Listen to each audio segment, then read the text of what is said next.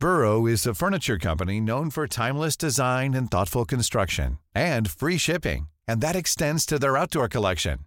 Their outdoor furniture is built to withstand the elements, featuring rust-proof stainless steel hardware, weather-ready teak, and quick-dry foam cushions. For Memorial Day, get 15% off your Burrow purchase at burrow.com slash ACAST and up to 25% off outdoor. That's up to 25% off outdoor furniture at burrow.com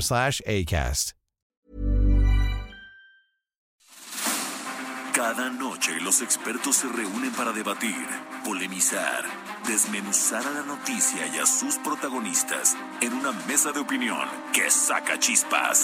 Esto es El Heraldo, la silla rota por El Heraldo Radio. Iniciamos. Son las nueve de la noche en punto, tiempo del centro de la República. Muy buenas noches, bienvenidas, bienvenidos a esta mesa de opinión de El Heraldo de México, La Silla Rota. Los saluda su servidor y amigo Alfredo González con el gusto de cada miércoles y decirle que estamos transmitiendo desde nuestras instalaciones acá en el sur de la Ciudad de México a través del 98.5 de su frecuencia modulada con una cobertura en prácticamente todo el país y allá en los Estados Unidos gracias a la cadena de El Heraldo Radio. Y también, como cada miércoles, saludo a mi colega y amigo Jorge Ramos, director editorial de La Silla Rota, que nos va a platicar sobre los temas que abordaremos en esta emisión. Jorge, muy buenas noches, bienvenido de vuelta. Alfredo, muchísimas gracias, muy buenas noches. Muchas gracias por el, el, el apoyo la semana pasada. Estábamos en una ceremonia de eh, fiesta. Fiesta, celebración de eh, Brenda Herrera terminó su maestría y bueno, ahí estuvimos con ella. Muchas gracias Alfredo Isayas por el apoyo la semana pasada. Y bueno, pues arrancamos esta semana eh, con el, el programa.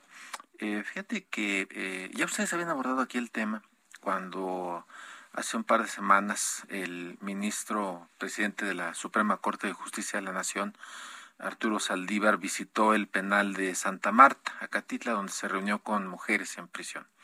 Ahí anunció varias medidas, varias medidas para atender eh, casos de mujeres y mencionó un tema, mencionó un tema, anunció la revisión de la prisión preventiva en aquellos casos que lleven más de dos años y el establecimiento de lineamientos al respecto. Fíjate, eh, Alfredo Auditorio, que estos datos eh, de, pronto los, vamos viendo casi de manera cotidiana, eh, confirmamos que no se mueven. México Evalúa eh, ha documentado a, a, partir de pues de datos no oficiales que pues la impunidad en México se ubica por arriba del 94%. Es, es algo realmente eh, espeluznante. Los datos del Instituto Nacional de Estadística, Geografía e Informática, el INEGI, pues reportan que solo 10, fíjate Alfredo Auditorio, 10 de cada 100 delitos cometidos eh, apenas son denunciados y de estos, o sea, apenas 3 tienen alguna consecuencia jurídica.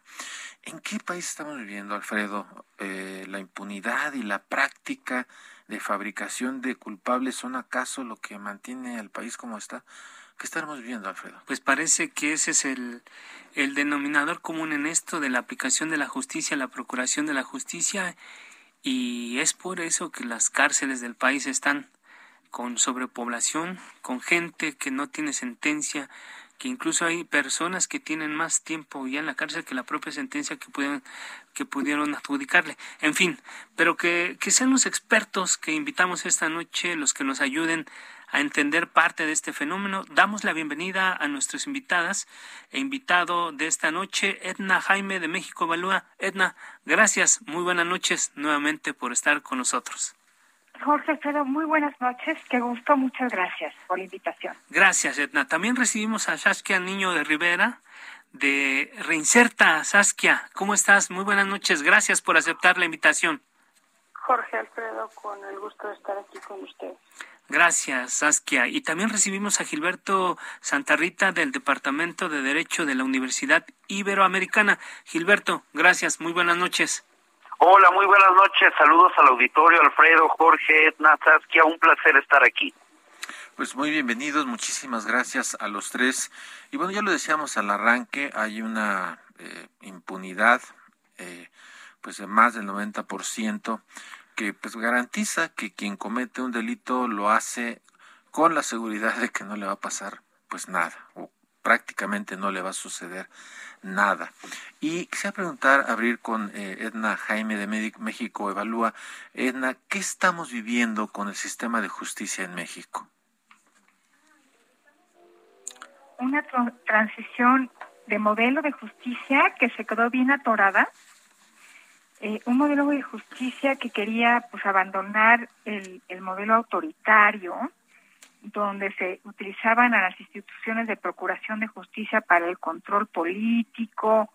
Y, quisimos abandonar ese modelo para construir uno eh, basado en derechos, en el debido proceso legal y por supuesto que buscara pues, más eficacia en las instituciones, a que mejores estándares para poder eh, eh, declarar a alguien culpable, como debe ser, con, con eh, respeto a derechos y al debido proceso, pero también con eficacia, que tuvieran capacidad de investigación criminal, que pudieran priorizar delitos, que, que se enfocaran en, en criminalidad compleja.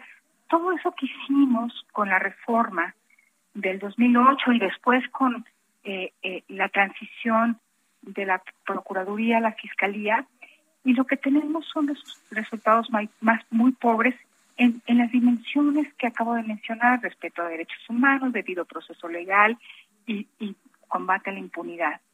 Entonces, pues estamos en una transición que se quedó atorada, que es deseable que impulsemos, que encuentre nuevos liderazgos, porque si no nos vamos a quedar atorados eh, con un sistema de justicia que no que no brinda acceso a la misma, que viola derechos que mete a inocentes, inocentes a la cárcel, que tienen un carácter hiperpunitivo y que además eh, eh, subsidia la ineficiencia costada de nuestros derechos, como lo implica la prisión, la, prisión preventiva oficiosa, donde concluyo con esto, las mujeres son las más afectadas. Hay lugares en este país, con esto acabo, donde más del 80% de la de los internos son mujeres sin sentencia. Muy bien, muchas gracias Edna. Y, y el 18 de, de junio de 2016 se puso en marcha un nuevo sistema de justicia penal acusatorio en el país. La pregunta, Saskia, que te quiero hacer, ¿fracasamos? ¿De quién es la responsabilidad de que estemos en este momento en estas condiciones? Yo concuerdo con, con Edna que estamos atorados en la transición de un sistema. Creo que Edna, como es ella muy propia, eh, lo dijo de una manera muy, muy, muy respetuosa, pero yo creo que estamos atorados y estamos y agregaría que estamos sin un camino puntual hacia cómo desatorarnos. Eh, la transición del sistema viejo al sistema nuevo, si bien en papel tuvo mucho tiempo para llevarse a cabo, pero no hubo recursos y no hubo interés por parte de los gobiernos de hacerlo. Lo que terminó pasando fue que en los últimos meses, incluso hasta semanas en algunos estados, pues hicieron lo que tenían que hacer. Entonces, básicamente, eh, agarraron a las mismas personas, solamente las metieron en un mismo formato. Yo creo, eh, y lo que hemos visto desde Reinserta en el sistema de justicia penal, es que existe una ausencia de modelo integral para reformar el sistema de justicia penal, el Estado de Derecho en, en, México, y los, los números ahí están, ¿no? Tienes más del 90%, alrededor del 95, 94% de los delitos que ni siquiera se denuncian. Acaba de salir la encuesta del INEGI donde habla de la ausencia de confianza que hay en las autoridades que están encargadas de la seguridad en este país. Por ende, la gente ni siquiera se toma el tiempo de denunciar porque no confía. Eh, y aún así, pues, quienes caminamos las cárceles del país estamos viendo que están llenas de personas que tienen violación a su debido proceso, gente inocente, gente que bien lo dice, lo dice, lo dice Edna, pues sigue en, en proceso y lleva muchos años en, en en, proceso porque el sistema está rebasado con los pocos casos que, que, tienen, porque si tuvieran todo reflejo a los delitos que se cometen, ahí sí no se darían abasto nunca. Eh, y, y, en el legislativo, pues seguimos haciendo política barata, donde estamos apostando más por un sistema punitivo, donde estamos metiendo cada vez más a la gente a la cárcel como si esa fuera la única solución hacia la justicia, la única solución hacia caminar hacia un México de, de, paz, sin ver las cifras y sin aprender de lo que se ha hecho mal y, y, reparar. Y estamos atorados en un sistema nuevo que tiene todos los males, que es la corrupción y la impunidad del sistema eh, viejo. Yo creo que es momento de decir las cosas como son, que es mientras no fortalezcamos el Estado de Derecho, mientras no se genere una percepción de confianza, de seguridad, de policías en los cuales ven por el bienestar de la ciudadanía, en personas como jueces, ministerios públicos, policías de investigación, que le brinden justicia a las víctimas, porque claro, el Estado de Derecho tiene que estar encabezado por el derecho de las víctimas y el acceso a la justicia de las víctimas, eh, va a ser muy complicado que, que, logremos ese, camino hacia, hacia la paz, ¿no? Entonces, estamos en una transición, estamos atorados y si estamos, estamos sin miras hacia algo mejor. Eso, no, eso no pinta bien. No pinta nada bien. Eh, y, bueno, la verdad es que eh, por todos lados eh, hay casos, historias de personas, mujeres, hombres, particularmente mujeres en el caso de la prisión preventiva oficiosa, pero por todas partes vemos eh, casos de, de, personas que están siendo juzgadas, llevan nueve, diez años, ya, ya lo decías, Alfredo, hace rato, gente que lleva prácticamente a veces más años que los que podría tener de sentencia, pero siguen ahí en un, en un en juicios atorados. Yo quisiera preguntarle a Gilberto Santarrita, del Departamento de Derecho de la Universidad de Americana. A ver, en ninguna parte del mundo se castiga el 100% de los delitos, pero ¿qué está fallando en el, en el sistema mexicano? ¿Es el Poder Judicial? ¿Son las Fiscalías Generales y Locales? ¿Es cuestión de falta de voluntad? A ver, el nuevo sistema de justicia se comenzó a cocinar en un gobierno o en gobiernos panistas. Arrancó con uno del PRI y hoy es Morena quien gobierna. ¿Cuál es el problema, Gilberto? Eh, Muchísimas gracias. Pues bueno, es la pregunta que de todos los penalistas y los los los académicos pues que estudiamos estos temas nos nos hacemos, ¿no? Yo empezaría pues eh, eh, coincidiendo con mis compañeras de panel, pero yo tengo una idea un poco más optimista. A mí me parece que el problema no está en el sistema, no está en la ley ni en el Código Nacional de Procedimientos Penales. Eh, el problema yo lo encuentro, eh, Jorge, eh, Alfredo, yo lo veo más bien en los operadores jurídicos. Eh, mm. Hay un penalista que se llama Eugenio Raúl Zaffaroni, muy famoso, tal vez el mejor penalista argentino de los últimos 30 años, que tiene un libro que se llama En busca de las penas perdidas. Y ahí habla precisamente de que si se castigaran toda la, la masa de conductas criminales que hay en la sociedad, eh, pues todo el mundo o la gran mayoría de las personas pues estarían en prisión, ¿no?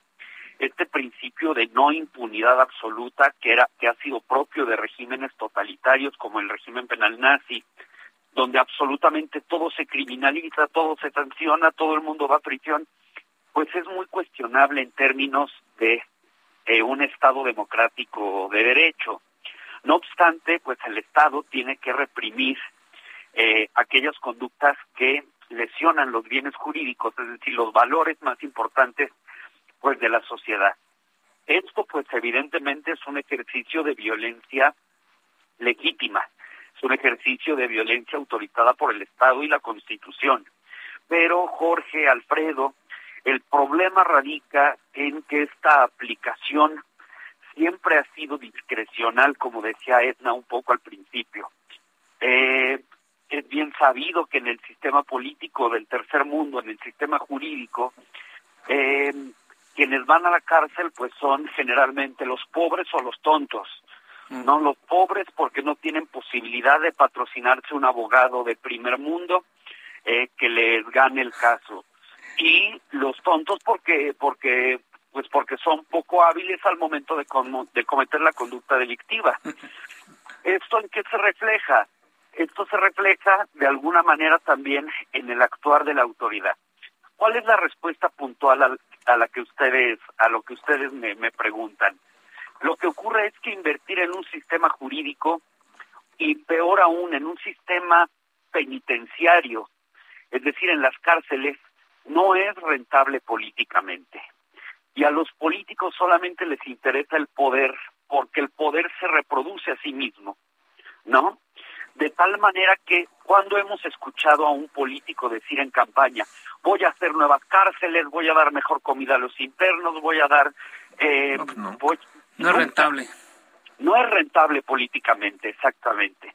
Entonces, pues pasarán los gobiernos y, y harán que este proceso de acoplamiento al sistema acusatorio pues sea todavía más lento. Con esta última idea cierro diciéndoles que yo hablaba con un profesor de Estados Unidos hace un par de años y me decía que los ingleses y ellos que llevan pues por lo menos un par de siglos con un sistema acusatorio todavía no le entienden al 100%. Todavía no surte los efectos eh, preventivos. Nosotros entonces vamos a tardar todavía un buen, un buen tramo de camino para llegar a algún resultado positivo. Gracias, Gilberto. sean 200 años. Gracias.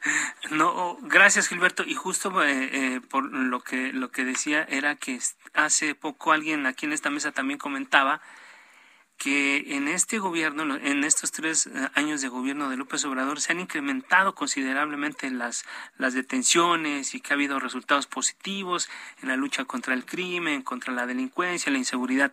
Sí, pero investigaciones deficientes, largos procesos penales, el uso de herramientas como la, prisión preventiva y esta puerta giratoria de la que tanto hemos hablado pero que no funciona. Sin embargo, parte de, de, lo que queremos eh, hablar en este programa es la fabricación de, de, presuntos, presuntos culpables.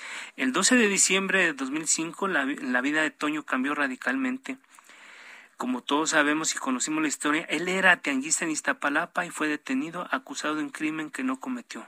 Roberto Hernández y Laida Negrete documentaron en la película Presunto culpable todas estas atrocidades. Sin embargo, el mismo Roberto acudió a Tabasco donde arrancó la instrumentación del nuevo sistema de justicia penal y se encontró con casos de secuestro muy semejantes a lo que más de una década atrás él exhibió.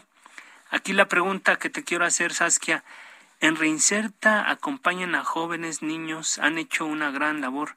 ¿Cuál ha sido su experiencia con el delicado tema de los presuntos culpables? A ver, eh, yo creo que si entiendo bien la pregunta, te refieres a los menores de edad. Sí, jóvenes, menores de edad, que, que eh, a los que ustedes han acompañado. Sí a ver, uno, algo que hemos visto con los menores de edad es que a partir de la implementación de la ley de adolescentes en conflicto con la ley que entra en vigor en el 2016, hace más complicado el procesamiento, digamos, la manera de procesar a los menores de edad y esto se ha vuelto mucho más rentable para los grupos organizados de delincuencia, ¿no? Eh, nosotros hicimos ya dos estudios en Reinserta uno de factores de victimización, quiénes son los adolescentes que están cometiendo delitos de alto impacto en México, y dos, eh, testimonios de niños y niñas reclutados por la delincuencia organizada. Y algo que, que fue un común denominador en estos menores, en estos jóvenes, es que no es la primera vez que han sido detenidos, pero que, y ellos mencionan que al momento de ser detenidos eh, y mencionar que son menores de de edad, los policías los sueltan por, y no encuentro otra palabra, y disculpen mi, léxico coloquial, eh, pero por flojera de procesarlos, por la complejidad. Entonces, cada vez hemos visto que para la delincuencia organizada, especialmente en materia de narcotráfico, eh, el uso de los menores, el entrenamiento de los menores es mucho más eh, rentable. Ahora, también otro factor que creo que vale la pena mencionar es que la edad promedio de personas que están privadas de la, de la, de la libertad osa entre los 22, 24, más o menos hasta los 35 años de edad como edad promedio. Y en el sistema legislativo estamos teniendo cada vez pues, penas mucho más altas, ¿no? Porque alguien le informó al Senado y a la Cámara de Diputados que entre más alta la pena, pues menor es la comisión del delito. ¿De dónde sacaron esa fórmula? Ellos sabrán, este, pero, pero pues es un absurdo. Entonces, no, no es así. Lo que es muy no, no, por supuesto que no, históricamente está comprobado que no, que no es así, pero bueno, ellos siguen creyendo que, que, que sí, porque como bien ya lo dijimos, pues en México la seguridad está politizada y eso es el gran problema que, que tenemos en este, en este país. Pero es a partir de los 18 años es durísimo ver cómo las, las penas se van de la pena máxima para un menor que es de 5 años a 30, 40, 50, 100 años, ¿no? De, de, de, penas privativas. Y, y, para mí no hay nada más doloroso que ahora un chavito de 18, 19, 20 años, o una chavita de 19, 20 años, ya con una sentencia que aunque no se puede determinar que es vitalicia, pues sí es, sí es, sí es vitalicia, ¿no? Y más en centros penitenciarios, eh, como bien ya se mencionó, que no funcionan y que distan mucho de ser espacios que reinserten porque la reinserción social al final del día en este país desafortunadamente es una absoluta utopía. si no le inyectamos dinero al sistema penitenciario, si no nos importa lo que pasa dentro del sistema como una eje, como un eje clave en materia de seguridad, estamos estamos fregados y estamos atorados en un sistema de justicia penal que no funciona, que está atorado y en una sociedad que acepta pues la política retórica que no nos lleva a nada eh, de las elecciones políticas en este país y también pues el sistema reactivo no no hay prevención. Todo es cuando pasa a ver cómo reaccionó ante lo que lo que lo que pasó no entonces es, es algo que es sumamente preocupante porque creo que en México se ha confundido y se ha creado que se ha creído perdón que venganza y justicia son sinónimos. Y nos alimentamos de esa idea porque estamos muy enojados porque pues no hay acceso a la justicia y los políticos se alimentan de ese enojo y, y pues nos estamos encaminando hasta un sistema completamente punitivo que ni protege a la infancia y luego cuando ya es muy tarde pues los recluye y les da penas este altísimos. ¿no? Claro, gracias Saskia. Eh, nos queda un, minutito, Gilberto. Si no terminas al regreso del corte, continuamos con tu, con tu respuesta, pero preguntarte, Gilberto, este tema de los falsos culpables, de los presuntos culpables, eh, ¿qué estamos haciendo mal? O quizá para las eh, autoridades que investigan los casos, ¿es mejor hacer una mala investigación que no hacerla, Gilberto? Sí, mira, ese fenómeno eh, teóricamente se denomina populismo punitivo. El populismo punitivo consiste en aparentar que el sistema judicial y de persecución del delito funciona, castigando, castigando y castigando, pero como dice Saskia, retributivamente, sin reincorporar a las personas a la sociedad. Rentablemente, de forma política, eh, sí eh, se puede hablar de que es más fácil fabricar que llevar a cabo un proceso por los caminos que mandan los tratados internacionales, la Constitución y los y las leyes, ¿no? Este sería una esta sería una primera respuesta. Sí. Bien, pues, eh, vamos a hacer, vamos a hacer, estamos por, por hacer una pausa. Les recordamos que estamos eh, hablando sobre la implementación del nuevo sistema de justicia penal, que ya ni tan nuevo, pero incompleto, la fábrica de la fabricación de presuntos culpables. Eh, vamos a hacer una pausa, no le, no le cambie y regresamos con nuestros invitados. Es necesaria una nueva reforma al sistema de justicia penal. Es necesaria eh, cambiar el sistema para dejar de fabricar culpables? Gracias. Vamos a hacer una pausa. Le recordamos que estamos transmitiendo totalmente en vivo por el 98.5 de su frecuencia modulada. Arroba Alfredo Les, arroba Heraldo de México. Arroba Jorge Ramos 7773 y arroba la Vamos, vamos a hacer una pausa, no le cambie y regresamos.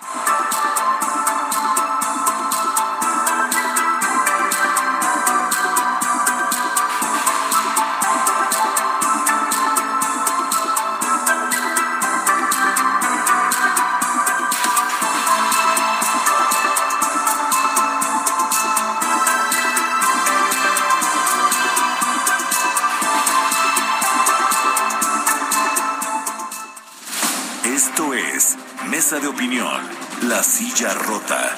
La polémica y el debate continúan después del corte. No te vayas. El Heraldo, La Silla Rota. Mesa de análisis. Everyone knows therapy is great for solving problems, but getting therapy has its own problems too, like finding the right therapist, fitting into their schedule, and of course, the cost. Well, BetterHelp can solve those problems. It's totally online and built around your schedule. It's surprisingly affordable too. Connect with a credentialed therapist by phone, video, or online chat, all from the comfort of your home. Visit betterhelp.com to learn more and save 10% on your first month. That's BetterHelp, H E L P. E investigación con Alfredo González Castro y Jorge Ramos. Regresamos.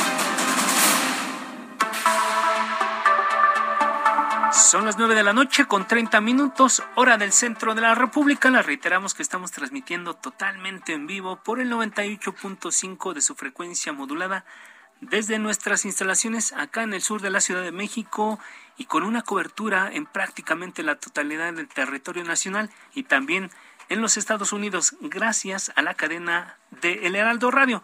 Jorge, amigos del auditorio, estamos de regreso en la segunda parte de esta mesa de análisis sobre el sistema de justicia penal en nuestro país. Jorge. Así es. Bueno, buenas noches de nueva cuenta a nuestro auditorio y por supuesto a los invitados. Eh, Saskia Niño de Rivera de Reinserta, Gilberto Santa Rita del Departamento de Derecho de la Universidad Iberoamericana y Edna Jaime de México Evalúa. Y justamente regresamos con Edna, Edna Jaime. Edna, ¿por qué seguimos siendo una fábrica de presuntos culpables? Porque no hemos logrado una reforma completa, o sea, consolidar un nuevo modelo de justicia. Antes del corte preguntaban si era necesaria una nueva reforma. Y, mi respuesta es, primero tenemos que parar las contrarreformas. Este, casi cada año, desde que esta reforma vive, ha habido intentos por frenarla, por cambiarla. A mí me parece que una contrarreforma clara fue la reforma del artículo 19 constitucional que amplía el catálogo de delitos que ameritan prisión preventiva oficiosa. Le dio en el eje de flotación al sistema que uno de ellos es la presunción de inocencia. Tenemos a muchísimos mexicanos eh, privados de la libertad de manera automática. No se ha dictado una sentencia, no hay un proceso que los condene. Entonces, hemos estado llenos de contrarreformas. Esta es una, la ley Gertz Manero es otra.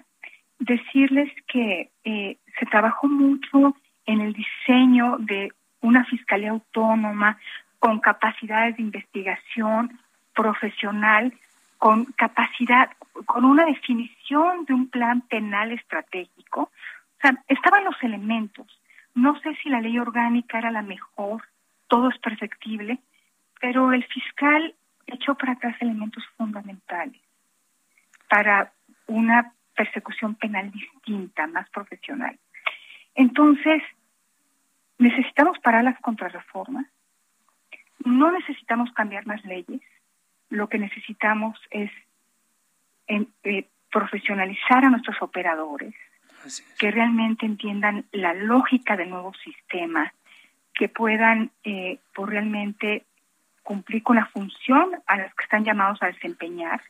El nuevo sistema lo que implica, como lo decía y como lo decían mis colegas, es un debido proceso legal, igualdad de armas entre las partes, es una parte muy sustantiva y muy importante, que la parte que acusa y que la parte que defienda tengan igualdad de recursos y que tengamos profesionales en la justicia.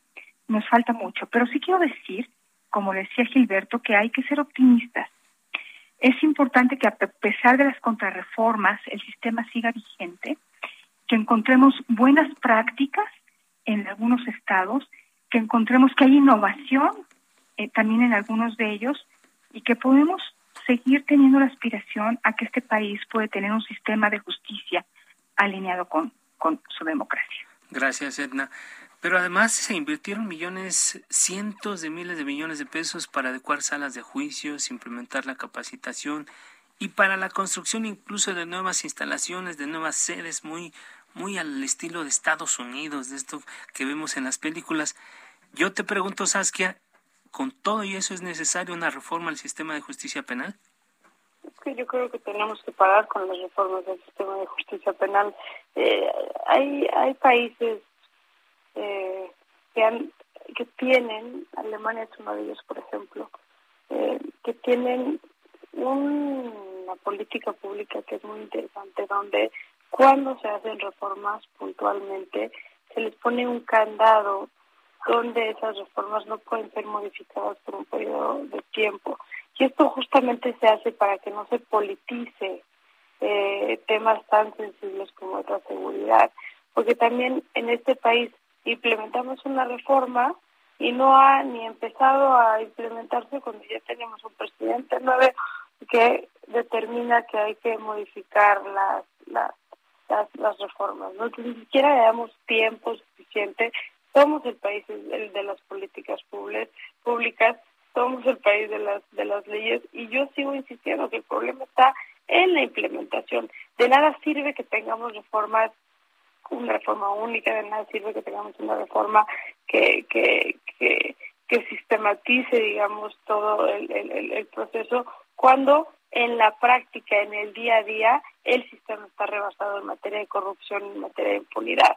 Lo vimos ahorita todos en la serie maravillosa que hizo Roberto Hernández de, de duda razonable eh, sobre estos estos chavos no acusados por secuestro y es en el nuevo sistema de justicia y se vio el descaro de la corrupción y de la impunidad con la cual se, se, se maneja. Y, y, basta con que se entre a la cárcel eh, a, que se escuchen las historias de quienes pasan por estos procesos, falta con que nos sentemos a platicar con las víctimas y entendamos el infierno que es la revictimización y vivir un proceso de, de justicia para entender que por más que esté escrito sobre papel, si la corrupción y la impunidad sigue predominando, va a ser muy complicado y estoy de acuerdo con Edna, donde hay que profesionalizar a quienes hoy tienen el mando del sistema de justicia penal, porque tenemos a personas que, perdón, pero no tienen las habilidades ni el conocimiento para ser quienes imparten la justicia en, en este en este país o para quienes investigan. En este país ya es una práctica que si mataron a tu hijo, desaparecieron a tu hija o te secuestraron, pues tú tienes que llevar las pruebas correspondientes, tú tienes que inyectarle dinero para que se haga la investigación, para que pretendas que tu expediente eh, avance. Y, y te lo dicen los mismos policías de investigación, usted tiene que tener esta, esta, esta información. O sea, es una cosa de locos cuando lo, lo, lo humanizamos y lo sacamos tantito de lo que se ve y se, y se percibe desde el punto de vista legislativo. Justo ayer estaba yo platicando con el ministro Saldívar eh, de su visita en, en, Santa, Marta y, y, le aplaudo que haya ido, porque hoy hablas con los abogados penalistas, hablas con los abogados de oficio, hablas con los ministerios públicos, con los jueces, eh, y en su vida han tocado un reclusorio. Está completamente deshumanizado nuestro sistema también, y con la mano en la cintura generamos leyes que aumentan las penas privativas, que suman a las, a las, a las, a las sentencias como si eso fuera una fórmula de prevención del delito, y, y, no, y no nos importa, ¿no? Claro. Ni abogados ni legisladores han pisado un reclusorio, menos un juzgado. Así es. Y, Nadie. Sí, ya le decías ahorita, Saskia, el, este eh, documental de duda razonable, que digamos como una segunda parte de, presunto, culpable, pero ya ahora con el sistema y, este caso de estos eh, jóvenes en Tabasco eh, acusados de, secuestro. Nosotros en, en la silla rota empezamos la cobertura de un caso le vamos a dar seguimiento es el caso de Ulises, es un joven de 34 años de edad que lleva eh, nueve, nueve años eh, eh, bajo proceso y lo están investigando las, las, periodistas Diana Juárez y Marilu Roldán están siguiendo el caso y lo que hemos encontrado, la parte fundamental es que el, solamente es el dicho de uno de los presuntos secuestradores, el dicho es que dice Ulises participó en secuestro. Y primero hablan de 14 secuestros, al final solamente han, han logrado eh, que, que, los jueces eh, eh, dicten sentencia hasta por 70 años a este, a este joven, solamente por un caso. Pero la única prueba que hay es el dicho de uno de los involucrados. O sea, la cosa está tremenda. Pero bueno, quisiera preguntarle a Gilberto Santarita, ¿es necesaria una nueva reforma al sistema de justicia penal? mira, eh, pues es una pregunta eh, muy interesante. Eh, yo coincido con tanto con Saskia como con Edna. No, no es necesaria ni es saludable una nueva, una nueva reforma. Yo recuerdo eh, las intentonas que han habido a lo largo de este gobierno y que afortunadamente se han detenido. Eh, y recuerdo muy puntualmente cuando Ricardo Monreal propuso eliminar el auto de vinculación a proceso del sistema penal acusatorio. El auto de vinculación a proceso básicamente es la base del caso y la base del juicio. Entonces, si tenemos legisladores que, como decía Saskia, no tienen idea de qué eh, es lo que hay en los reclusorios, de cómo funcionan las figuras jurídicas, y no entienden que el derecho penal y el sistema penal es un sistema donde si yo afecto una parte voy a tener consecuencias en otro lado, pues vamos a, seguir teniendo muchísimos problemas y barbaridades como lo que quería hacer en Monreal, ¿no? Y que afortunadamente no ha no ha pasado. Hay también siempre la tentación de seguir aumentando el catálogo de delitos que ameritan prisión preventiva oficiosa y yo creo que ahí todos los penalistas pues estamos estamos eh, con la misma opinión de que eso no es para nada para nada saludable. Lo que hay que tener son mejores funcionarios muy bien pagados dignificar la figura de los fiscales de los policías eh, que sea un orgullo verdaderamente luchar eh, por mejorar a nuestro país. Pero con los sueldos que tienen con las jornadas extenuantes de trabajo que tienen Jorge, eh, Alfredo, pues es muy difícil llegar a ello. ¿Y por qué? Pues porque nuevamente, como les decía al inicio de este programa, nadie quiere, quiere invertir en eso, porque no es rentable, porque la gente, la gente lo que quiere, la mayoría, pues es más penas, más castigos, más años, más sanciones, cuando precisamente el legislador debe de tener la frialdad para pensar, atesorarse bien y proponer y proponer reformas que sean verdaderamente constructivas. El problema es que nuestros legisladores son terriblemente ignorantes y no lo hacen, no luchan en realidad por mejorar, sino buscan mantenerse en el poder y luego saltar a otro cargo y luego otro cargo y así sucesivamente, Alfredo y Jorge. Gracias, Gilberto. Bueno, pues eh, pasamos ya a otra, a otra parte del análisis que es el asunto de la, de la prisión preventiva derivado de esto. De acuerdo con la organización Así Legal, el uso de la prisión preventiva se puede observar desde la óptica de la fabricación de culpables. A finales del, del 2021 se estimaba que el 43-42% de la población privada de la libertad se encontraba bajo esta medida cautelar, lo que significaba que no se ha aprobado su participación en algún delito. El análisis de esta organización dice que la ampliación al catálogo de delitos que ameritaban o ameritan prisión preventiva oficiosa desde el Poder Legislativo ha abonado a procesos de criminalización y ha dotado de una herramienta inquisitiva a las autoridades responsables de la investigación quienes con el encargo constitucional de probar la participación de las personas en algún delito emplean la, prisión preventiva como una forma de penalidad anticipada. Justo lo decíamos al principio de este programa. De esto habló el, el ministro presidente de la Corte, Arturo Saldívar, y decía que eh, este, ordenó revisar este tema de, eh, y porque hasta donde se sabe se ha disparado en este sexenio, en, eh, se ha abusado de este recurso y aquí la pregunta es, ¿sirve o no sirve la prisión preventiva, preventiva Edna? Mira, yo soy una convencida de que la prisión automática es profundamente injusta y que va en contra de todos los principios eh, de un sistema que protege derechos. Entonces, a mí me pareció gravísimo la ampliación del catálogo de delitos que, que ameritan prisión preventiva oficiosa. De hecho, desde México Evalúa queríamos proponer su desaparición, para que la figura no existiera. Eh, por supuesto, la prisión preventiva justificada puede existir y, se determina luego de una deliberación entre las partes donde eh, quien acusa y quien defiende ponen ante un juez elementos para que se forme un juicio y pueda determinar si se justifica o no, eh, si es, si, si, por ejemplo, la persona imputada representa un riesgo de continuar libre. Hay distintos criterios. Nosotros queríamos que desapareciera la oficiosa, por supuesto, de manera justificada puede darse, eh, eh, dictarse esa medida cautelar.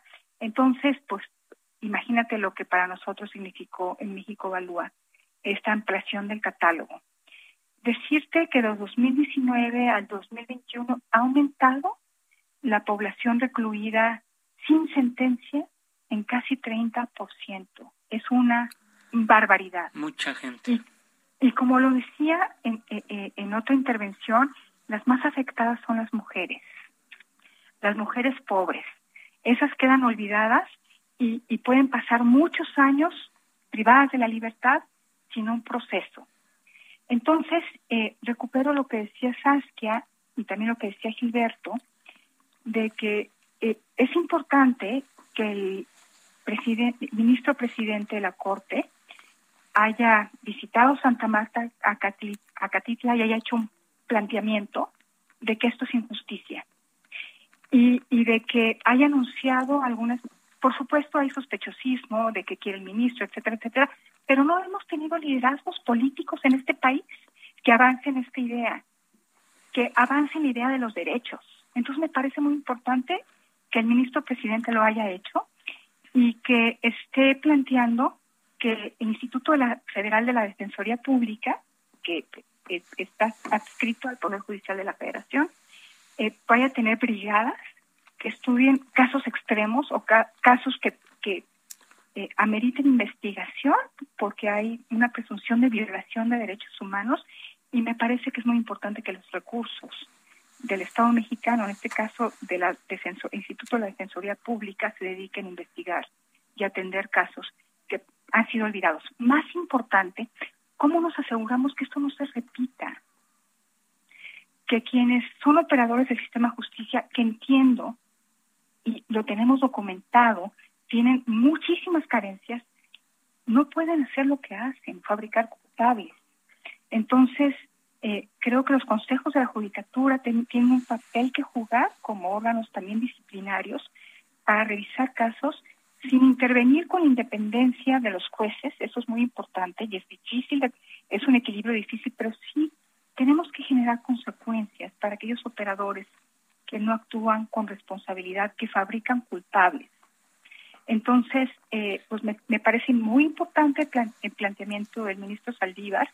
Eh, ojalá que derive en política pública eh, concreta que tenga resultados. Claro, ojalá, ojalá así sea. Y bueno, ya Saskia, en, tu anterior intervención hacías mención a este tema de la prisión preventiva y algo que habías comentado con, con el ministro Saldívar. Pero me gustaría que abundaras un poco más en, en este tema que nos parece que es eh, de la mayor eh, relevancia del tema de la prisión preventiva oficiosa, eh, Saskia. Yo creo que me, me sumo con, con lo que Edna está diciendo. Hay que entender cuál es el objetivo de una cárcel y por qué se crean cárceles. Las cárceles sirven para segregar a personas que le han hecho y que son una amenaza para una sociedad y para proteger a esa persona de una sociedad que pueda buscar venganza. Yo creo que la presunción de inocencia no solamente podría eficientar el sistema de justicia penal para que realmente se vaya eh, a la cárcel y se prive de la libertad a quienes deben de cumplir una, una, una, una, una pena, pero también buscaría incentivar las medidas alternas a la pena, que eso también es otro tema que no se implementa.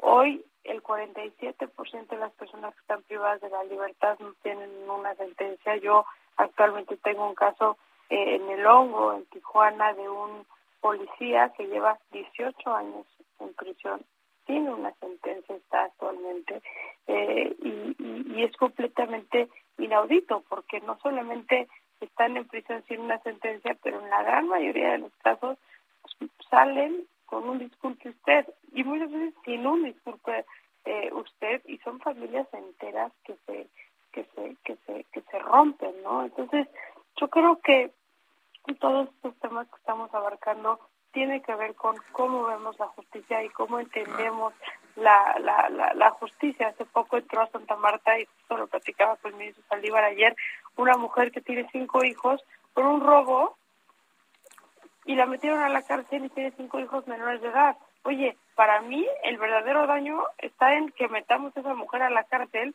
y dejemos a esos cinco hijos sin una mamá eh, presente, ¿no? Esa mujer póngale un brazalete y, y déjenla en su casa para que pueda este, estar cerca de, de, sus hijos. Pero en México pareciera que no vemos más allá del punitivismo y todo está encaminado a cárcel, castigo, cárcel, castigo, cárcel, castigo, ¿no? Y eso es consecuencia, eh, y si es más se, se anima a, hacer algo para que echemos para atrás este, toda la pues lista de, de, el catálogo, el catálogo, ¿no? el famoso catálogo que aparte fue en contra de lo que el presidente acordó en, en, en, campaña.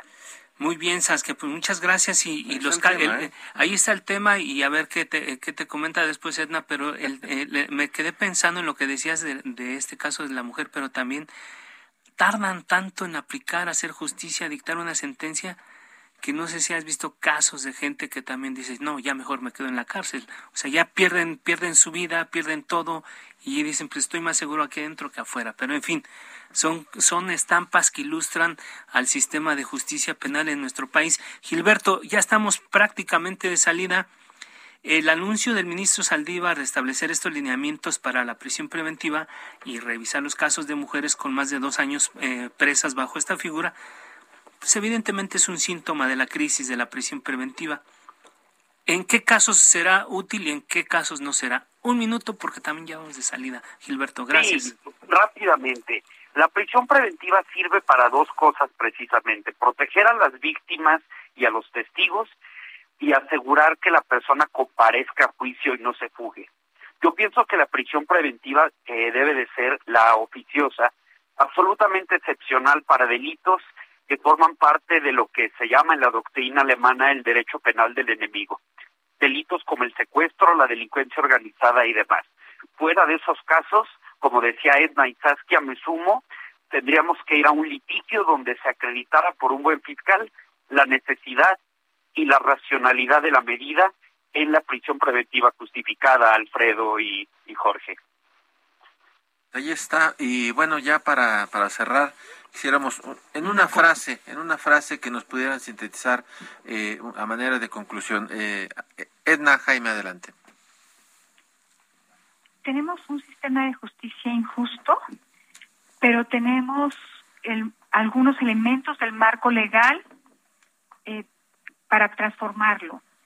Hay que concentrarnos en una implementación y consolidación exitosa, exitosa. Lo que pasa por liderazgos que crean en esta reforma y impulsen y, la preparación y capacitación de operadores. Gracias. Saskia Niño de Rivera.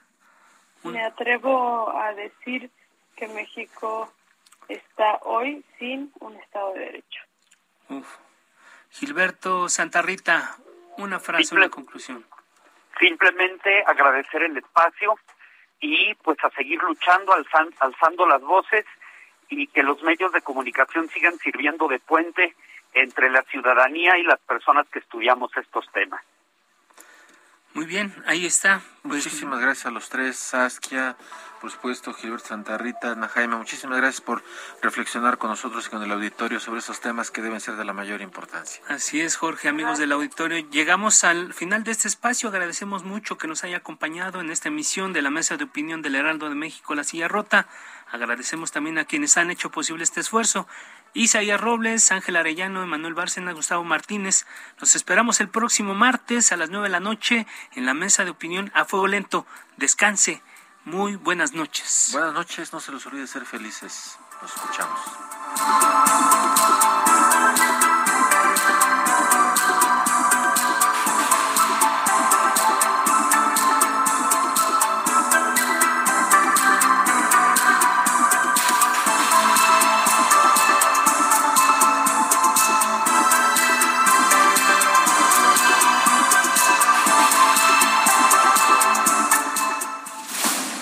Polémica por hoy ha terminado. Te espera el próximo jueves para que, junto con los expertos, analicemos la noticia y a sus protagonistas. Esto fue El Heraldo, la silla rota, por El Heraldo Radio, con la H que sí suena. Hasta entonces.